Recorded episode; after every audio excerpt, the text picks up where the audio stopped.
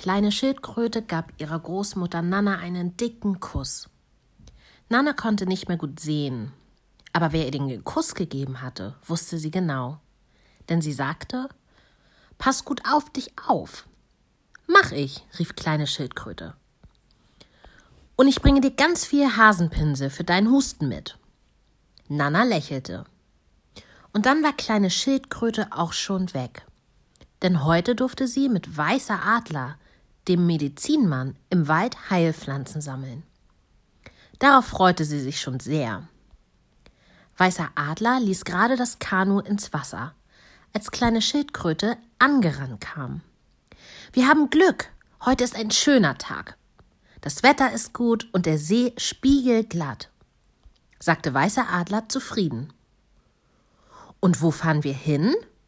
fragt kleine Schildkröte gespannt. Auf die andere Seite des Sees. Da drüben wachsen die besten Indianerrüben.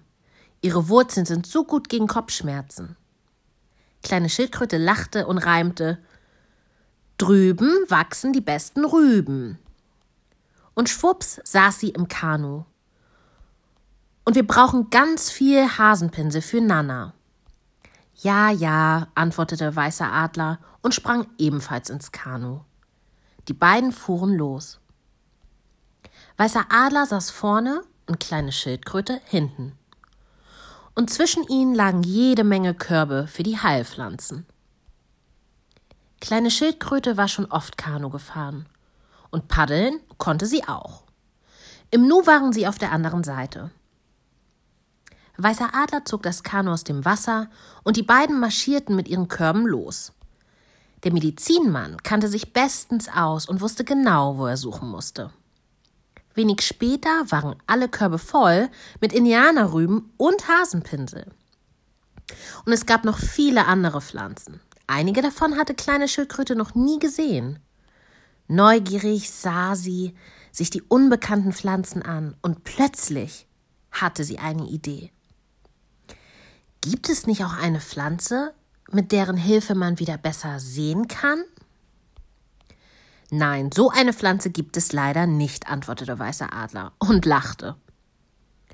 Kleine Schildkröte wurde traurig und sagte Schade, dann kann Nana nie wieder richtig sehen.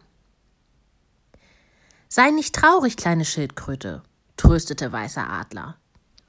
Die wichtigsten Dinge sind für das Auge unsichtbar. Am besten sieht man mit dem Herzen. Das verstand kleine Schildkröte nicht. Wie konnte man mit dem Herzen sehen? Aber Weißer Adler war schon weitergegangen. Mit vollen Körben paddelten die beiden zurück. Als sie in die Nähe des Ufers kamen, hörten sie ein leises Winseln.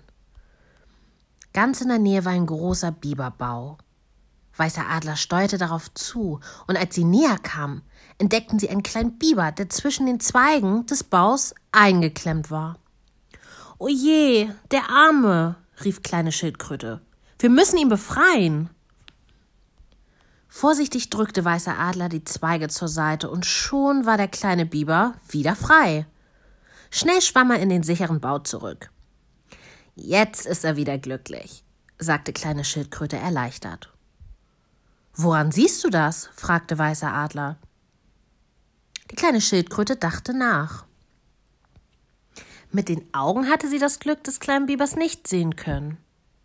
Da verstand sie, was Weißer Adler gemeint hatte. Sie hatte das Glück mit ihrem Herzen gesehen. Und plötzlich hatte sie es sehr eilig, nach Hause zu kommen. Denn auch wenn Nana den vielen Hasenpinsel nicht sehen konnte, wusste sie, wie lieb kleine Schildkröte sie hatte, wie gut, dass man auch mit dem Herzen sehen kann.